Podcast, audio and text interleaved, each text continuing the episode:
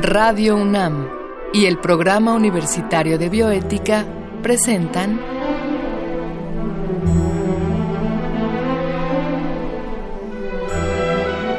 El Árbol de las Ideas. Arte, ciencia y filosofía para la vida. Con Paulina Rivero Weber.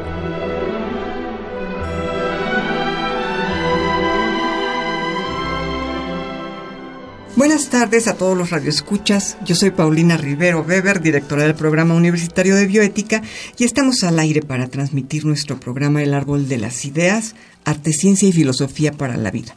Y en esta ocasión vamos a tocar un tema muy importante, plaguicidas y sus efectos en el medio ambiente y la salud humana, con la doctora Angelina Rodríguez Torres, pero antes vamos a escuchar muy brevemente la cápsula que el Programa Universitario de Bioética Radio UNAM han preparado para esta ocasión. De acuerdo con la Organización de Comida y Agricultura, o FAO por sus siglas en inglés, un plaguicida es cualquier sustancia destinada a prevenir, destruir, repeler o combatir cualquier plaga. Esto incluye a todas las especies indeseadas en cualquiera de las etapas de elaboración y distribución de alimentos o productos agrícolas. El uso de plaguicidas en los cultivos que nos alimentan suele ser la norma en todo el mundo. Sin embargo, a menudo olvidamos que su aplicación indiscriminada puede causar daños al medio ambiente. Algunos ejemplos son el deterioro de la flora y fauna silvestres, la contaminación del suelo, mantos freáticos, aguas continentales y costeras, y la generación de plagas más y más resistentes. Los plaguicidas tienen sin duda efectos en la superficie terrestre. No obstante, el principal daño que hacen al medio ambiente se produce por medio del agua contaminada por la escorrentía. Esta es el agua de lluvia que circula libremente sobre la superficie de los terrenos. Debido a que son muchos los tipos de daño que pueden causar en el medio ambiente, los plaguicidas pueden clasificarse de varios modos. Uno de ellos se basa en su concentración y acumulación. La bioconcentración es la capacidad de ciertos compuestos químicos de concentrarse en el interior de un organismo vivo. Por ejemplo, el tejido graso es el principal lugar donde se concentran los plaguicidas, como ocurre en el de los peces y el de los humanos. La bioampliación es la progresiva acumulación de un producto a medida que la energía alimentaria se transforma dentro de la cadena alimenticia. Es decir, cuando los organismos pequeños son devorados por los mayores, aumenta de forma considerable la concentración de plaguicidas en el tejido y órganos de los seres vivos. Se han documentado muchos otros tipos de repercusiones. La mayoría afecta principalmente a los peces, pero también se han presentado en muchos otros animales. Las repercusiones más frecuentes son la aparición de lesiones y tumores y el desarrollo de cáncer. Otras, igualmente frecuentes, atrofian los sistemas reproductivo, inmunitario y hormonal, además de causar daño en células, ADN e incluso la muerte. Los plaguicidas también pueden tener importantes riesgos y consecuencias en la salud humana. Para su estudio, han sido clasificados por sus efectos. Los primeros son los cancerígenos o que provocan cáncer. Los segundos se llaman neurotóxicos porque pueden dañar el cerebro. Los terceros se conocen como teratógenos porque pueden dañar al feto. Además de esta clasificación, la toxicidad es otro parámetro. No olvidemos que los plaguicidas pueden tener efectos a corto, mediano o largo plazo. Por estos motivos, es imperativo que evaluemos a profundidad los riesgos ocasionados por los residuos de plaguicidas en nuestros alimentos.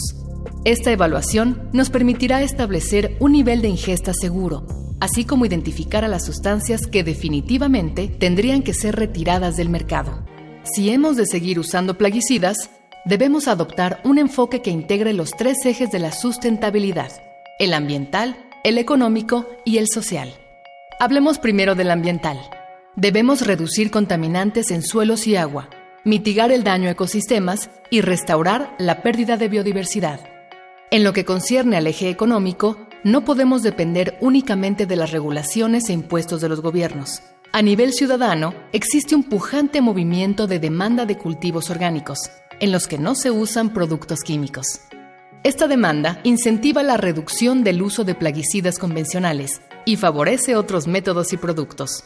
hay alternativas como el control biológico, los bioplaguicidas y variedades de cultivos resistentes. Por último, en lo social, se debe apoyar a los agricultores de países en vías de desarrollo con asesoría técnica u otras herramientas a su alcance.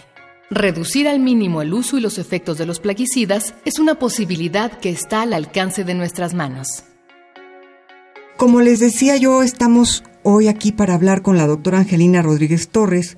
Ella tiene su doctorado en biología molecular por la Universidad Autónoma de Madrid, España, y es química farmacéutica bióloga por la Universidad Autónoma de Querétaro, donde actualmente es profesora investigadora en la Facultad de Ciencias Naturales. Ella ha realizado distintas instancias de investigación tanto en Europa como en Estados Unidos y es experta en este tema eh, en torno a plaguicidas y sus efectos en la salud y en el medio ambiente.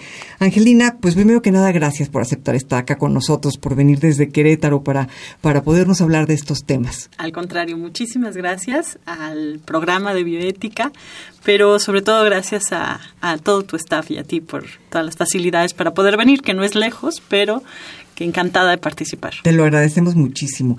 Angelina, eh, pues son, son, es, es, un tema, lo comentábamos hace un rato, es un tema que nos involucra a todos, ¿no? La cuestión de los plaguicidas. Pero, a ver, comencemos por algo muy sencillo. ¿Qué es un plaguicida? Porque hablamos de insecticidas, hablamos de, de diferentes maneras y concretamente, ¿cómo podríamos definir un plaguicida? ¿Qué es un plaguicida? Bueno, los plaguicidas son sustancias que eh, están enfocadas en tener un control de algunos eh, compuestos químicos o biológicos que afectan la producción de eh, eh, material como plantas de consumo humano. Pero también se utilizan, por ejemplo, en la jardinería, que no es que se obtenga un producto comercial, pero que sí es para un beneficio de, de, la, de la sociedad. O también utilizamos este o sea, para, para controlar plagas. Por eso se llaman plaguicidas, ¿no? Entonces, una plaga es cualquier, pueden ser bacterias, pueden ser hongos, pueden ser sustancias químicas, es cualquier eh, compuesto que está eh, alterando la, la, la, biología de la planta, ¿no? En su funcionamiento. Entonces, digamos, un plaguicida puede ser esto que se emplea en la industria alimentaria, digamos, para no sé, controlar una, una plaga eh, sobre el maíz o sobre el trigo, pero también podría ser lo que usamos en nuestras casas para controlar, no sé, una plaga que se está comiendo el jardín o lo que fuera. Todo esto es un plaguicida, digamos. Así es. Cualquier sustancia química que controla el crecimiento de, de otras plantas o, la, o el, el entorno de, animales, de animales y de la propia insectos este, cuando salen del control no de un equilibrio. Porque en la naturaleza todo tiende a un equilibrio no alterar un ecosistema pues va a tener una implicación sobre este entonces eh, es una plaga cuando se sale de este equilibrio. Cuando se sale de su equilibrio. Ahora em, me imagino que esto está de alguna manera regulado, esto es, eh, me imagino que hay distintos tipos de plaguicidas. Así es y algunos eh, seguramente debemos de tener mucho cuidado en emplearlos y otros quizá podamos ser un poco más eh, confiados. ¿Cómo, cómo, cómo, se encuentra? ¿Cuál es el estado de, del manejo de los plaguicidas en nuestro país? Bueno, las clasificaciones dependen de cuál es la variable que estemos, por la cual estamos clasificándolos. En el caso de los plaguicidas existe una clasificación dependiendo de cuál es el, la diana que queremos matar, o sea, que queremos controlar. Pueden ser insectos, pueden ser ácaros, pueden ser nematos, pueden ser roedores, pueden ser hongos. Eh, todos estos eh, son, son plagas si se salen del control. El problema es que nosotros cuando los utilizamos, por ejemplo, para la producción masiva de alimento, una planta que podría llegar a estar en equilibrio y coexistir con el maíz, eh, nos baja el rendimiento y entonces ahí usamos herbicidas, ¿no? herbicidas. exactamente. Es una sustancia que utilizamos para matar a plantas que están compitiendo con, por los nutrientes con la que a ti te interesa pero que probablemente en un estado natural están en equilibrio y pueden coexistir a lo mejor eh, las dos, pero como tú quieres que todos los nutrientes se vayan a tu maíz, entonces acabas con esa otra ah. planta para que no le, absorba todos los nutrientes. O sea, en un estado natural, eh, digamos, el campesino podría tener su maicito con algunas otras plantitas y el maíz se daría igualmente bien, dentro de lo que cabe, no habría necesidad de, de, usar este herbicida, digamos, pero si lo que quiero es alzar la, la, la, productividad y tener mejor maíz para poder competir en el mercado, digamos, es cuando viene el uso de herbicidas, ya, ya no insecticidas, sino herbicidas para matar hierbas, ¿verdad? Así es, para matar hierbas. Pero sí bajan el rendimiento, por eso se utiliza, ¿no? La gente normalmente los eliminaba manualmente o lo competía con otra planta, por ejemplo, sembraban maíz y frijol a la vez para competir el área en la que están estas plantas. Pero siempre crecen algunas otras plantas que no tienen un valor comercial, que están compitiendo por los nutrientes y que tú quieres eliminar. Y por ello es que surgen los herbicidas. Ahora, ¿los herbicidas pueden causar daño a la salud humana? Hay muchos compuestos que se utilizan como herbicidas o plaguicidas, porque también hay hongos, hay bacterias, o sea, lo que nosotros eh, denominamos como plagas pueden tener muchos orígenes, no solamente hierbas, por eso se llaman plaguicidas, ¿no? Entonces nosotros tenemos compuestos que van estrictamente a atacar eh, hongos, otros que van a atacar bacterias, y estos eh, insectos, por ejemplo, que son los que usamos más en los jardines. y De estos compuestos hay toda una clasificación dependiendo del origen del compuesto. Es decir, están eh, eh, químicamente clasificados, ¿no? Organoclorados, organofosfatados, que eso ya tiene que ver más con la composición química del, del del, del, plaguicida. Y habrá algunos prohibidos, me imagino que habrá algunos que se han llegado a usar y que se dieron cuenta que, hacían mucho daño. Así es. Así es. Eh, inicialmente eh, tuvieron mucho éxito porque eh, acababan con todas estas insectos o plantas y aumentaba el rendimiento en, la producción de aquella aquel, este, cosecha que a ti te interesaba.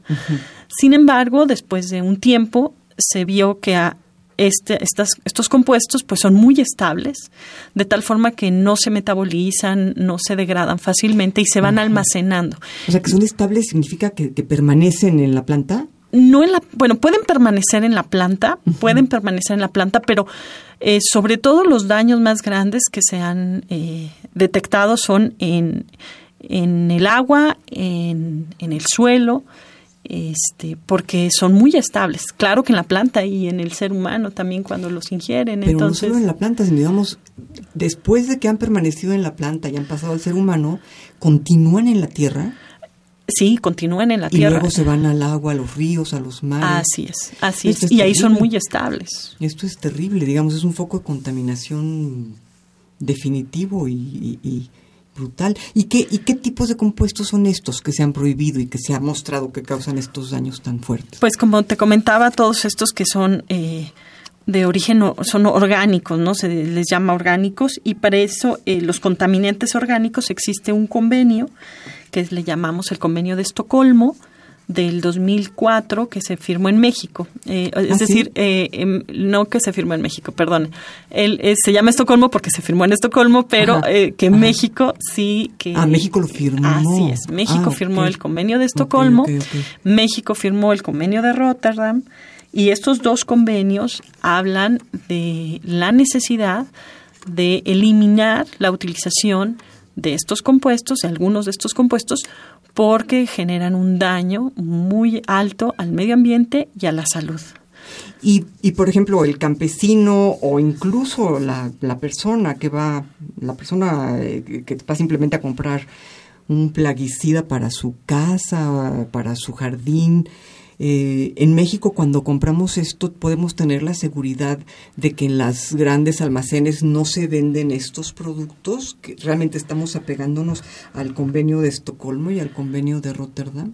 Pues hay una vigilancia muy grande de la Semarnat, de la COFEPRIS, de la propia Secretaría de Salud, eh, por darle un seguimiento a que no se vendan. Sin embargo, tristemente hay evidencias de que en México se siguen utilizando y muchas veces los agricultores, por el costo-beneficio, pues adquieren algunos de estos compuestos que están prohibidos en otros países, pero que en México los puedes llegar a conseguir y por lo tanto utilizar. Entonces, eh, sí hemos detectado eh, algunos de estos en aguas o en suelos y el problema es que, que afecta a todo el ecosistema que está ahí. Nosotros podemos pensar sobre todo en, en, el norte del país, por ejemplo, desechos que vienen de, de los Estados Unidos, eh, o de las propias zonas de siembra del norte del país que se desechan en el océano y, y pues después afecta, no sé, a un camarón, por ejemplo, que te vas a comer. Porque tanto la comercialización de muchos de estos productos, en el caso de, de, de productos del mar, que hay veces que son imagínese una ostra o algo así que son eh, una persona que va y que quita la, ostra del mar, pues te la vende y no hay ningún control de calidad. No es el caso de aquellos productos en los que sí pasan por controles de calidad exhaustivos. Pues te vamos a preguntar, eh, regresando de la cápsula a la que nos vamos ahora, te vamos a preguntar qué podemos hacer, porque sí es un poco una historia de terror, ¿no? Pensar que estamos no solamente comiendo algo que puede estar contaminado, sino que esa, digamos, esa huella de contaminante ya quedó ahí en la tierra, ya se fue al río y ya se fue al mar y, y, es una cadenita de contaminación que pues sí da miedo. Vamos a preguntarte esto después de la cápsula que vamos a escuchar a continuación. ¿Sabías que cada año se pierde entre el 20 y el 40% de las cosechas mundiales?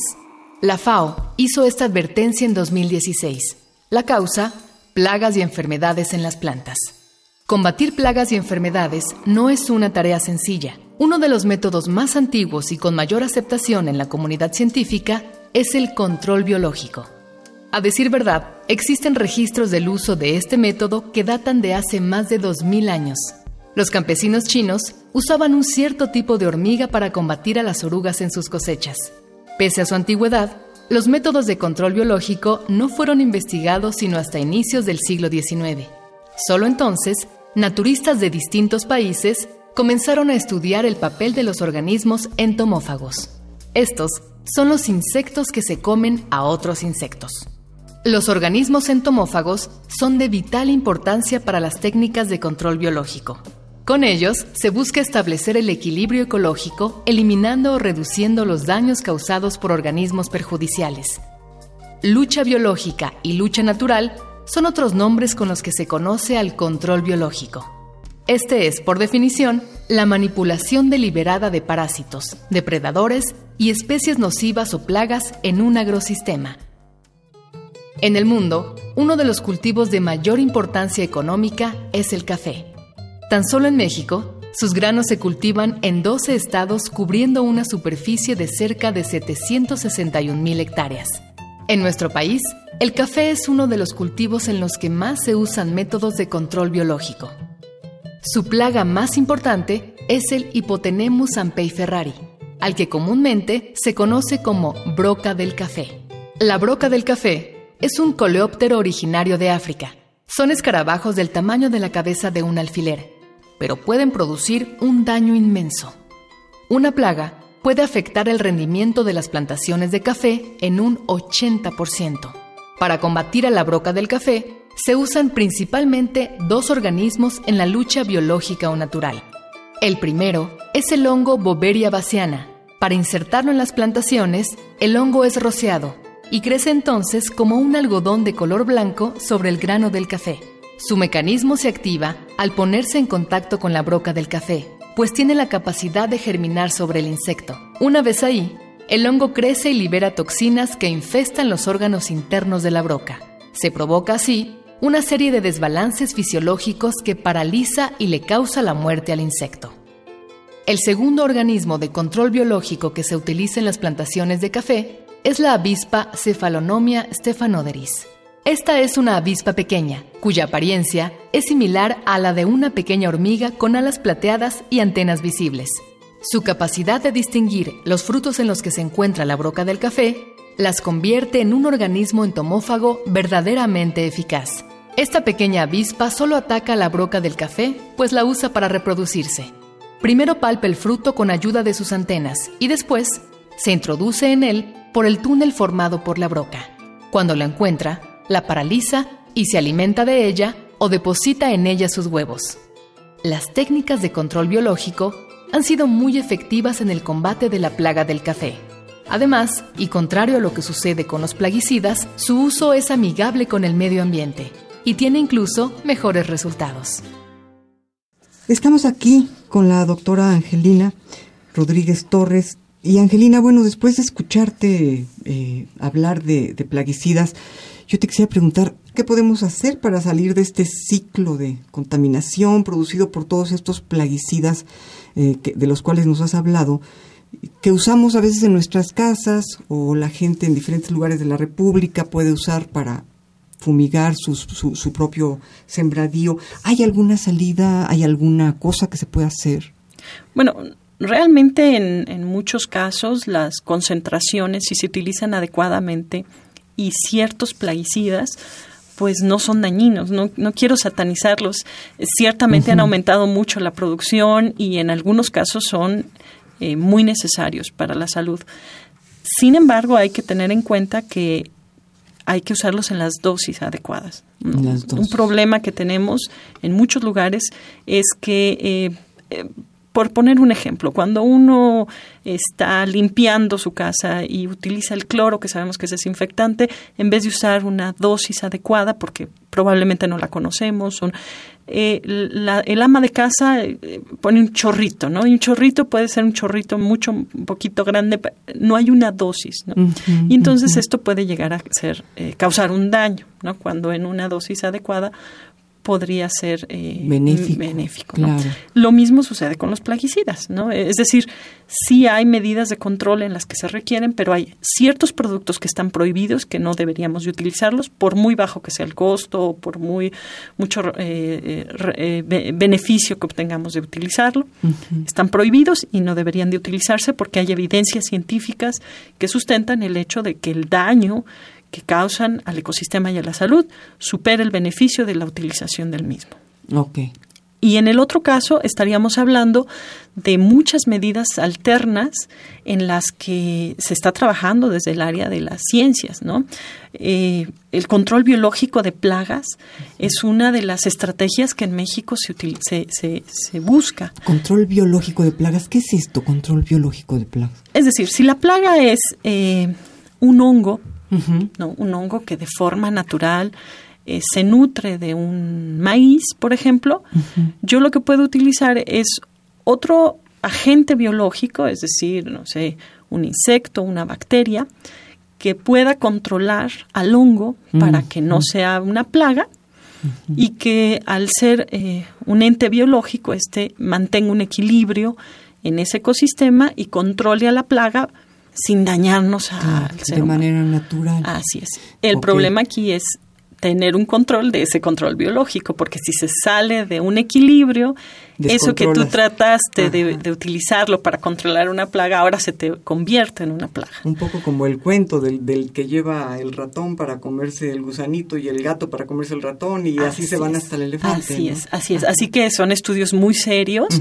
en donde tenemos muy buenas aproximaciones. La propia UNAM tiene todo un departamento de ecotecnologías trabajando en propuestas sobre un control biológico de muchas de las plagas que son del país, porque esa es otra de las circunstancias, ¿no? Probablemente por el tipo de clima y las características del país importamos eh, algunas sustancias que, que, no son tan funcionales en este entorno. Y eso pues también es otra vertiente que tenemos que tener en cuenta cuando utilizamos este controles tanto químicos como biológicos para plagas. Claro. Y claro, lo ideal sería, em, bueno, volvemos al mismo punto de siempre, educarnos. ¿no? Así es. Todo es producto de la educación y todo se fundamenta a la vez en la educación. Si tuviéramos una educación más sólida en cuanto a plaguicidas, eh, podríamos quizá manejar con más facilidad estos controles biológicos, sobre todo si sabemos que estamos cerca de un río, por ejemplo, ¿no?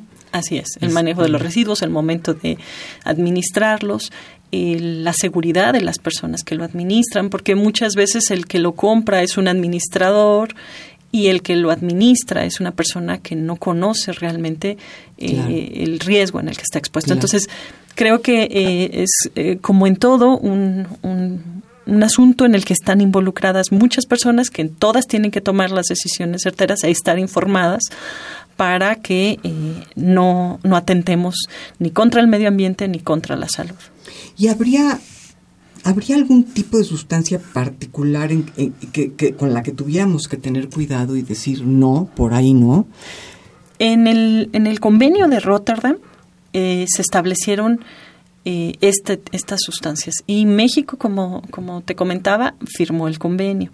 que Entonces, teóricamente no las deben de vender acá. Exactamente, pero sí se, uh, se han detectado, o sea, sí hay gente, sí las puedes conseguir. En todo el mundo están prohibidas. las personas, los países que firmaron el convenio de Rotterdam hicieron un compromiso para eliminar la utilización de estas sustancias. Sin embargo, eh, hay personas que lucran vendiéndolas, puesto que baja el costo, son fáciles de producir en algunos casos, pero el problema es ese, o sea, el problema es que hay muchos lugares en donde se, se venden estos productos, ¿no? ¿Y qué consejo les podríamos dar a nuestros radioescuchas respecto a, bueno, si usted va a comprar un plaguicida, ya sea para el campo o para su casa, ¿cuál sería, digamos, el consejo que les podríamos dar para tener cuidado en el empleo de, estas sustancias? ¿no? Eh, el convenio está accesible en cualquier eh, eh, en las páginas web, en Google pones convenio de Rotterdam y ahí aparecen las sustancias. Las sustancias prohibidas. Y averiguar con la persona que, por ejemplo, si estás pensando en tu casa, en el jardín, pues qué compuesto es el que están utilizando en tu jardín, ¿no? Y, si la persona está capacitada para dosificarlo y, administrarlo en una forma adecuada, ¿no? Porque hay veces que es eh, pues un jardinero que fue y compró el producto y lo está rociando como puede, ¿no? Y, eso no necesariamente quiere decir que lo están haciendo con la intención, pero sí eh, el efecto puede ser eh, dañino, ¿no? Pues muchas gracias, Angelina. Creo que con, con esta plática que nos has dado creo que todos podemos tener un poco más conciencia sobre las sustancias que empleamos y la necesidad de que nos informemos. Yo creo que ese es la gran, el gran mensaje, ¿no? Que nos informemos antes de usar cualquier tipo de, de sustancia plaguicida, ¿no? Y bueno, este, yo te comentaba que aquí el tiempo se va como agua y se nos ha ido. De manera que yo pues te agradezco, Angelina Rodríguez, que hayas venido desde Querétaro para hablarnos de estos temas que son tan, tan importantes y a ustedes el haber escuchado este programa que contó con la producción de Marco Lubián. En controles técnicos, muchas gracias a Miguel Ángel Ferrini. Y escuchamos la voz de Gisela Ramírez en las cápsulas cuyo guion esta ocasión ha sido de Andrea González y de la misma doctora Angelina Rodríguez Torres. Yo soy Paulina Rivero Weber y nos escuchamos en el próximo programa.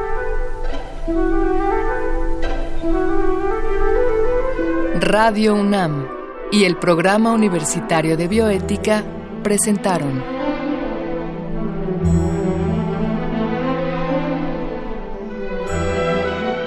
El Árbol de las Ideas. Arte, ciencia y filosofía para la vida. Con Paulina Rivero Weber.